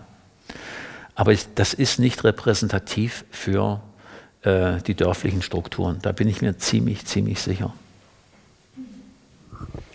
Also du hast ja schon sehr schön gesagt, dass das Land braucht auch diesen Zustrom mhm. und ähm, braucht neue Ideen, muss aufgemischt werden. Das heißt, es gibt eine Wechselwirkung. Es muss auch zwischen denen was passieren. Mhm. Nicht, nicht nur die Städter müssen aufs Land, sondern auch da vor Ort muss noch mehr passieren, mehr frischer Wind rein. Ich würde jetzt gerne mal das Forum eröffnen, falls Anmerkungen und Ideen sind und Ihnen das Mikro weiterreichen bei etwaigen Fragen, Anmerkungen, Kindheitserinnerungen an schöne oder öde Tage auf dem Land?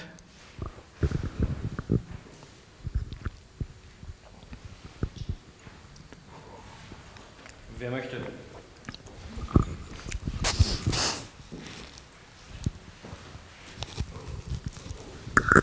Ja, danke schön. Äh, ich hätte zwei Fragen oder Anmerkungen. Und also zum einen ist ja durch die Corona-Zeit, die Leute ähm, wollten raus aus ihren Wohnungen, nicht, aus, der, äh, aus den äh, beschränkten Verhältnissen und so weiter. Da ist ja der Druck auf die Natur sehr gestiegen. Vielleicht könnten Sie dazu noch was sagen. Also das kam mir dann auch durch die Medien, dass die Wälder mittlerweile leiden, ne? weil da so viele Mountainbiker sind und so viele Jogger und so viele Spaziergänger, die es in normalen Zeiten, wo alle berufstätig waren und in ihr, ihren Tätigkeiten nachgingen, wo das eben nicht der Fall war. Das wäre das eine.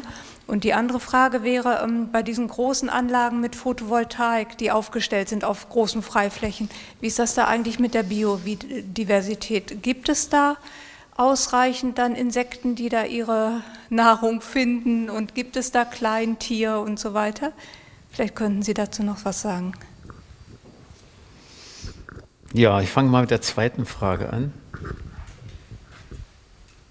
Das ist eine sehr spannende Frage und da habe ich auch dazugelernt. Es gibt da auch neue wissenschaftliche Daten.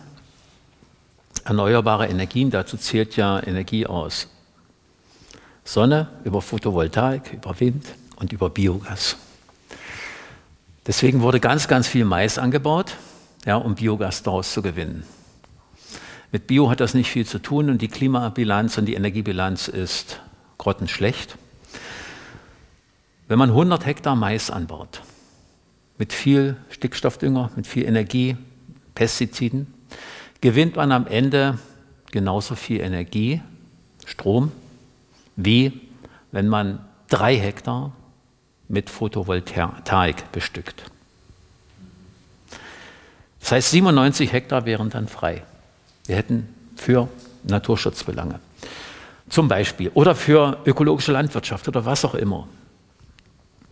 Wenn man diese Photovoltaikanlagen auch noch auf Standorten errichtet, Freiflächen, die ertragsschwach sind, die extrem trocken sind, sandig, was auch immer, äh, finde ich das großartig. Und der Boden kann sich erholen. Er wird nicht mehr weiter mit Gift versorgt, er wird nicht weiter überdüngt. Das Grundwasser, was sich darunter bildet, ist nicht mehr mit Nitrat belastet. Die biologische Vielfalt entwickelt sich von selbst, muss man sich um nichts kümmern. Ähm, die Insekten kommen wieder.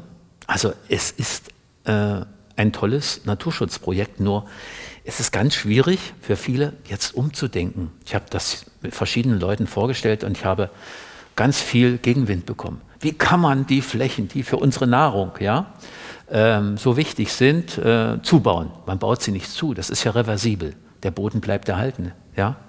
Er wird sich erholen können und man gewinnt Energie und wir brauchen jetzt schnell viel Energie, viel Strom. Nicht nur, wenn wir, wir wollen ja auch den Verkehr umstellen, die Industrie umstellen und uns. Wir wollen jetzt Wärmepumpen haben statt Gasheizung und so weiter. Deswegen begrüße ich diese Freiflächen Photovoltaik sehr. So, und die erste Frage war? Ja, der, ja, danke, danke.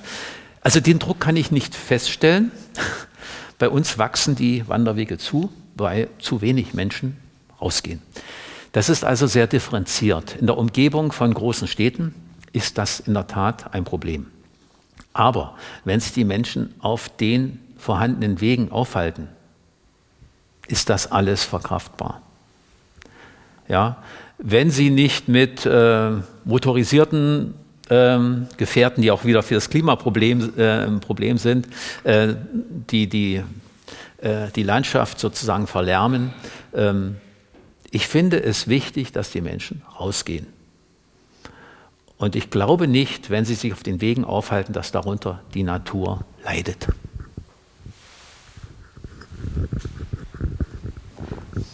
Äh, eben in Anschluss äh, zu dieser Biogasfrage, diese Fehlentwicklung, wie können wir die rückgängig machen? Das ist irgendwie, ich weiß nicht, wie lange das läuft, 20 Jahre oder ja. 25. Und es hat sich ja in jeder Hinsicht herausgestellt als katastrophal für die Bodenpreise, für die Bauern. Und da muss jetzt doch mal irgendwie eine Offensive kommen, das zu beenden. Kannst du dir vorstellen, dass man das schafft? Also es ist auch eine Katastrophe für die biologische Vielfalt, äh, weil auf dem Maisacker kann kein Vogel erfolgreich brüten. Ja. Insekten gibt es da sowieso nicht. Äh, die Förderperioden sind eigentlich 20 Jahre und dann ist eigentlich Schluss. Es gab ja schon öfter die Diskussion, das auslaufen zu lassen. Und jetzt gibt es ja aufgrund des äh, Problems mit der Gasversorgung äh, wieder die Forderung, Biogas auszubauen, verdoppeln, verdreifachen und so weiter. Aber, und das zeigt mir, dass das schon angekommen ist, nicht auf Maisbasis. Ja, also Mais ist außer auf Modell, geht nicht mehr, ist von der Energiebilanz, also man steckt ja, man kriegt fast dieselbe Menge an Energie raus, wie man reinsteckt, kann man lassen. Ja, ähm, ja und wenn man aus erneuerbar Biogas gewinnen soll, dann Abfall. Ja, und das erste Wort war dann Gülle. Da sage ich auch wieder, Moment mal, wir müssen die Tierbestände reduzieren. Also Biogas, soweit wir Abfall haben, Grasschnitt und äh, was weiß ich, was es sonst noch gibt, Abfall aus der Lebensmittelindustrie, äh, kann man verwenden, aber das ist nicht die große äh, Ressource, die wir, die wir haben. Also ich meine, Strom aus Erneuerbaren ist die Alternative, die wir haben. Ja, äh, mich würde interessieren, ob es nicht auch eine Möglichkeit gäbe, die, Bio, äh, die Photovoltaikanlage höher zu positionieren, dass da unter noch Gras und vielleicht auch noch Schafe weiden könnten, außer dass das gegen die ähm, Reduzierung der ähm, Tierbestände spricht. Das wäre so meine Frage. Ja, danke. Frage gefällt mir sehr. Äh, bin ich sehr dafür. Ähm, Schafbeweidung ist erwünscht, ökologisch erwünscht, wunderbar, extensive Nutzung, man muss nicht düngen, sie nutzen äh, sozusagen gratis gewachsene Biomasse. Ähm, es gibt jetzt viele Ideen, wie man ähm, Solarenergienutzung auf Freiflächen kombiniert mit anderweitiger Nutzung, ähm, zum Beispiel auch indem man die Solarpaneele senkrecht aufstellt man hat weniger Stromertrag dadurch. Man hätte ja einen besseren Stromertrag, wenn man es im Winkel aufstellt. Und zwischen den Flächen dann ähm, ackert.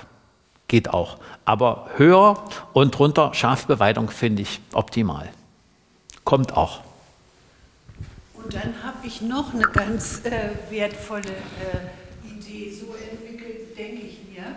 Ähm, äh, ich ich habe so gefragt, die Meere über sind ja überhitzt. Es gibt ja die Geothermie, die Nutzung der Erdwärme mit den Wärmepumpen.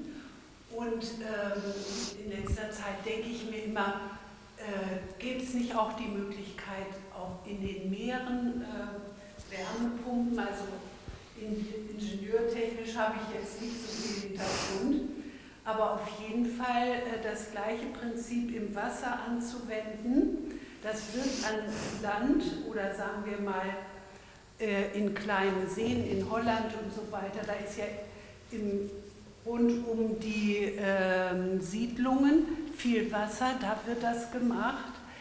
Und ich würde mir das eben äh, auf See vorstellen. Aber davon höre ich gar nichts. Mhm. Weißt du da mehr? Ja, also Wärmepumpen, tolle Idee. Ähm, da nutzt man ja Umgebungswärme. Eine Wärmepumpe ist ein umgekehrter Kühlschrank. Ja? Bei der Wärmepumpe entnimmt man aus der Luft oder aus dem Boden oder aus dem Grundwasser Wärme und führt sie dem Wohnraum zu.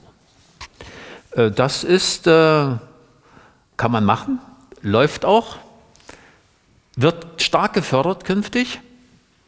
Äh, nur man kann das nicht aus dem Meer holen, weil die Entfernung einfach zu groß ist. Ja, man transportiert ja keine hohen Temperaturen. Ja, das ist eine Niedertemperaturtechnologie. Äh, man muss die Umgebungswärme direkt aus der Umgebung nutzen. Also entweder die Bodenwärme oder Grundwasser aus dem Garten oder eben aus der umgebenden Luft. Und dass man das in äh, Batterien äh, an Ort und Stelle äh, einspeichern würde. Ja, danke das wäre noch so. Also Sie haben wunderbare Ideen. muss doch das gehen, weil gerade ähm, die Abwasserwärme, äh, also die, die Abkühlung, die dabei stattfindet, käme ja wieder dem Meer auch zugute. Das wäre ja gerade mhm. äh, so eine Win-Win-Situation. Mhm.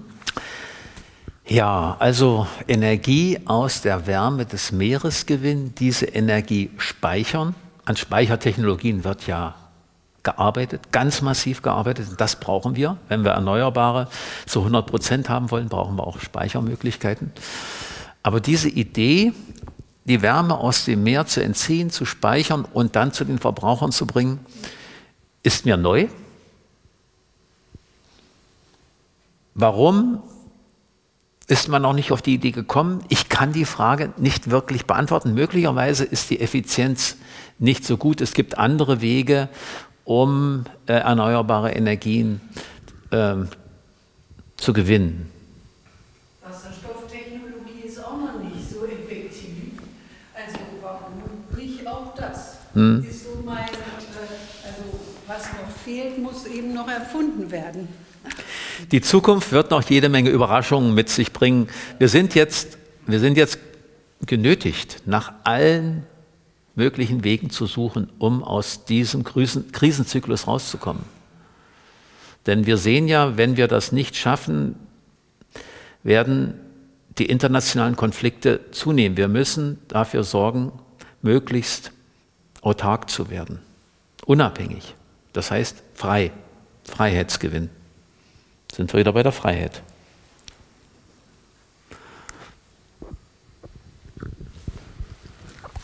Für die Aufnahme ist gut, das Mikrofon zu nehmen.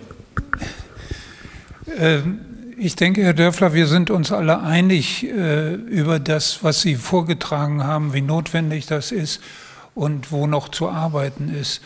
Ähm, ich äh, denke oft über bestimmte Begriffe nach, die so außerhalb dieser konkreten Situationen liegen. Und das sind zum Beispiel Begriffe wie Ordnung und Sauberkeit. Das äh, ist uns Deutschen ja zu eigen, dass wir sehr für Ordnung und Sauberkeit sind. Das hat uns in vielem auch wissenschaftlich geholfen, wenn ich denke an die Medizin, Hygiene und all diese Dinge. Aber mich erschüttert das manchmal, wenn ich zum Beispiel am Wochenende mal so in einen Baumarkt gehe und sehe, was da alles so angeboten wird und was die Leute da mit Anhänger und äh, Mietautos wegschleppen. Äh, ganz simple Sachen wie Zement und so weiter, was dann in den Gärten verarbeitet werden, druckimprägnierte Hölzer, äh, all solche Dinge. Und da muss man sich doch fragen, äh, was sind das für Ordnungsvorstellungen, die die Menschen veranlassen, sich dann auch auf dem Dorf in den Neubausiedlungen so einzurichten, wie man es aus der Stadt als Vorbild hat. Und ich denke immer, wenn ich sehe, Sie hatten das schöne Zeichnungen mit Fachwerkhäusern und Fachwerk ist ja dann Eichenholz und, und Ziegelmauerwerk. Und äh, auf den Dörfern passiert dann oft, dass wir Neubaugebiete sehen und die sind alle schwarz-weiß. Das passt also nicht zu den Ziegeln und zu dem Holz. Schwarz-Weiß, ein Begriff der Sauberkeit. Und äh, so, da muss man mal drüber nachdenken, denke ich. Oder wenn wir im Herbst sehen, die Geräte, die wir kaufen, auch die Leute, die aus Land ziehen, Laubbläser. Im Herbst fällt das Laub. Jetzt wird so ein Gerät gekauft, was dieses Laub zusammenpustet, braucht viel Energie und die Frage ist, was bleibt von dem dörflichen Bild noch übrig, wenn es dann im Herbst keine herabgefallenen Blätter mehr gibt. Also ich denke, da muss man viel drüber nachdenken. Und meine Überlegung ist, oder meine Frage ist eigentlich die, wie bringen wir dieses Gedankengut äh, an die Menschen? Und wo müssen wir da einsteigen? Wahrscheinlich in der Schule. Und die Frage ist, wie macht man das? Und wir müssen Vorbilder liefern. Und äh, wir müssen raus aus dieser kleinen Gruppe der Menschen, die das äh, sozusagen, ich sage mal in Anführungszeichen, für sich gepachtet haben, dieses Gedankengut, sondern das muss verbreitet werden. Und ich bin da etwas ratlos, wie man da weiterkommt. Ich weiß nicht, ob Sie eine Idee haben dazu.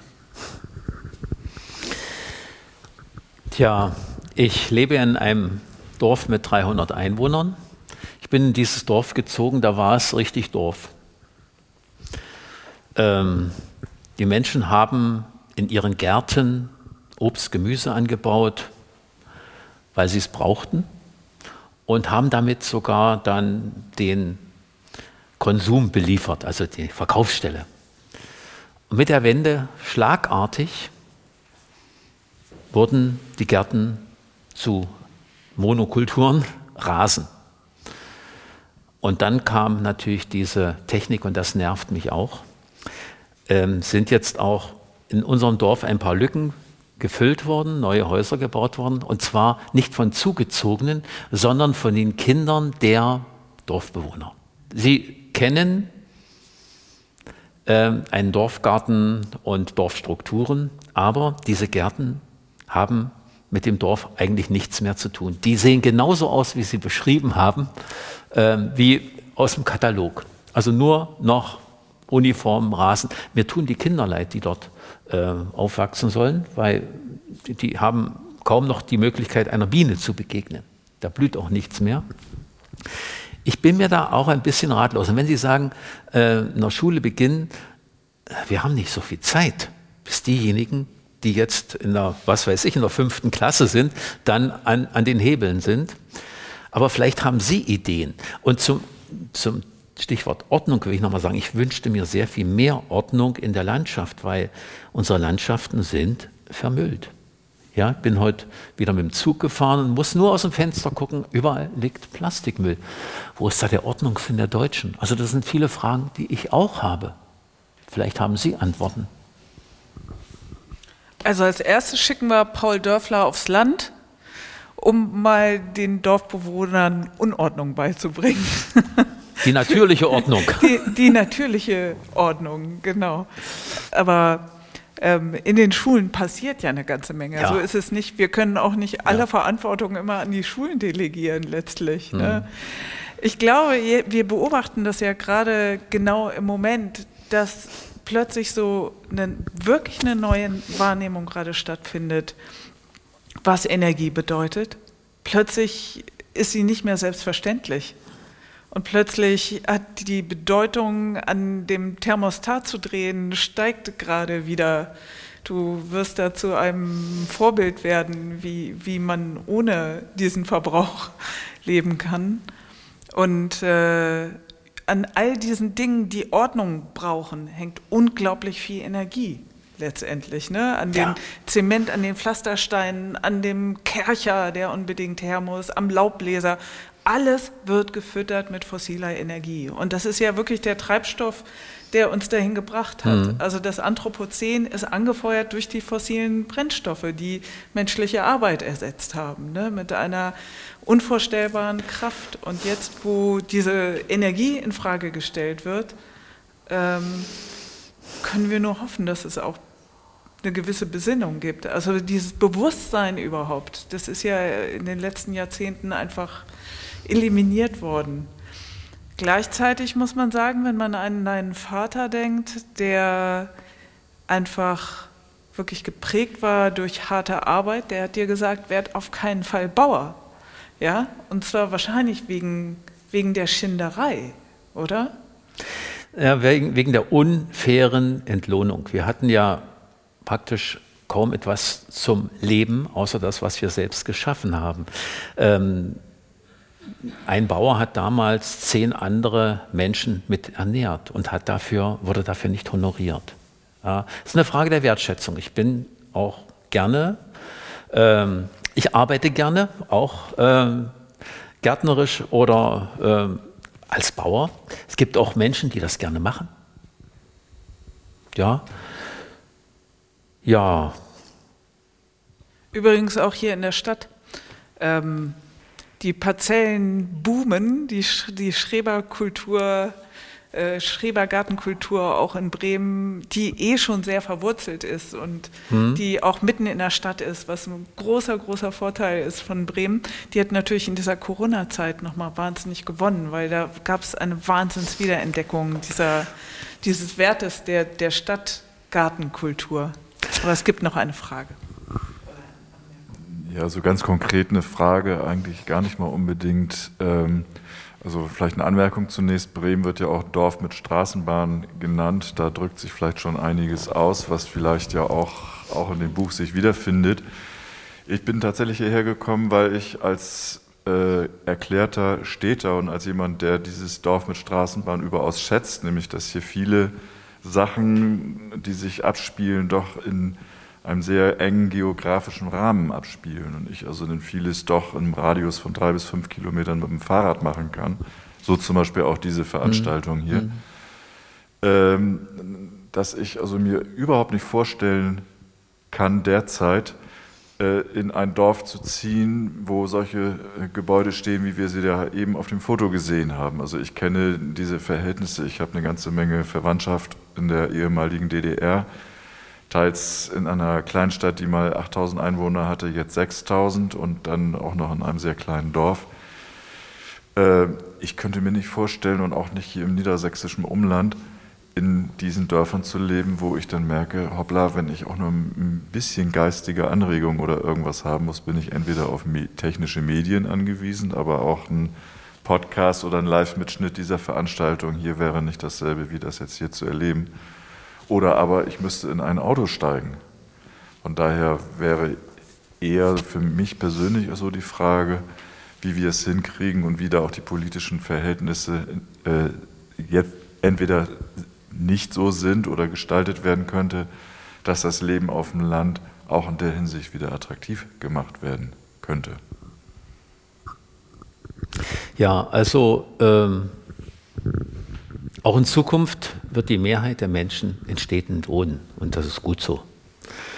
Aber Stadt und Land gehören zusammen und sie müssen gleich wertgeschätzt werden. Ähm, zum Thema Mobilität. Meine Vision ist ja oder meine Vorstellungen besteht ja da, bestehen ja darin, das Leben und Arbeiten wieder zusammenzuführen. Ja, kurze Wege. In der Stadt hat man kurze Wege, auf dem Land hat man auch, hatte man auch kurze Wege. Dann kam es dazu, dass immer mehr Chemie und Energie die Arbeit, die menschliche Arbeit ersetzt hat. Und diese Menschen haben sich dann ins Auto gesetzt und sind in die Stadt gependelt, um dort zu arbeiten. Deutschland ist Pendel-Weltmeister. Ja, das ist nicht zukunftsfähig, nicht nachhaltig. Arbeiten und Wohnen zusammenführen heißt, wenn man auf dem Land lebt, dass man auch auf dem Land arbeitet und dafür auch angemessen honoriert wird. Ich habe ja gezeigt, wie viel Geld da ist. Und es gibt viele qualifizierte Aufgaben, die im ländlichen Raum zu erledigen sind, gemeinnützige Aufgaben. Ich nannte ja zum Beispiel die ökologische Landwirtschaft, die Sanierung der Ökosysteme, Naturschutzmanagement, Klimamanagement, ähm, Umweltmanagement, Wassermanagement. Wir haben ja auf allen Gebieten ganz viel Arbeit, die wir vernachlässigt haben. Und ähm, das wird auch qualifizierte Menschen wieder in ländliche Räume ziehen. Ich erlebe es auch. Und das wird auch ähm, die Möglichkeit für soziale Kontakte bereichern. Und wenn Menschen nicht mehr aus den ländlichen Gebieten wegziehen, sondern wieder zurückziehen, dann werden auch, wird auch wieder Infrastruktur entstehen. Dann werden auch wieder Schulen, die es mal gegeben hat, wieder entstehen. Medizinische Versorgung wird auch wiederkommen. Krankenhäuser werden weiter in den Städten bleiben, aber medizinische Versorgung gehört auch auf das Land.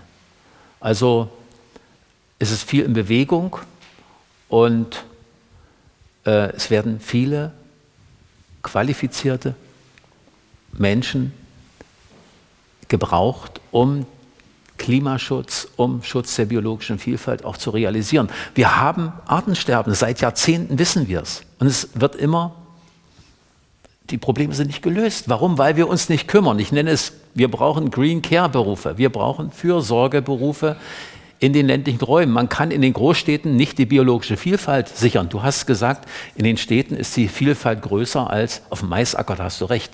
Aber die ganze biologische Vielfalt können wir nicht in den Großstädten herstellen. Wir haben da keine Moore, ja, keine klaren Wasserseen, keine wilden Flüsse.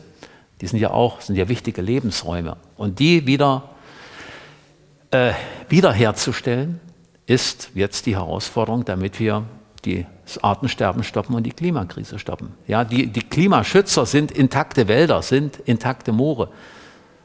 Dafür, da müssen wir uns drum kümmern. Das ist ein Appell, ähm, der, den wir jetzt sofort mitnehmen. Ähm, die Zeit ist nämlich ziemlich rum, glaube ich wenn, ich, wenn ich das richtig sehe. Aber wir haben von dir wirklich viele Anregungen gekriegt, viele Impulse, eine gute Analyse. Und das Gute ist, dass du in deinem Buch wirklich ganz viel aufzählst, was die Gesellschaft tun kann und vor allen Dingen, was wir selber tun können. Also es ist sehr, sehr für die Praxis gedacht und wir können eigentlich sofort anfangen. Genau, wir können heute selbst beginnen. Heute. Mhm. Jeder für sich. Mhm. Also, lesen Sie das Buch, falls Sie es noch nicht getan haben. Es lohnt sich. Es ist toll, weil so viel auch von deiner Biografie drin steht und weil man mit Rückenwind aus der Lektüre hervorgeht. Vielen Dank, Paul Dörfler. Sehr gerne. Vielen Dank.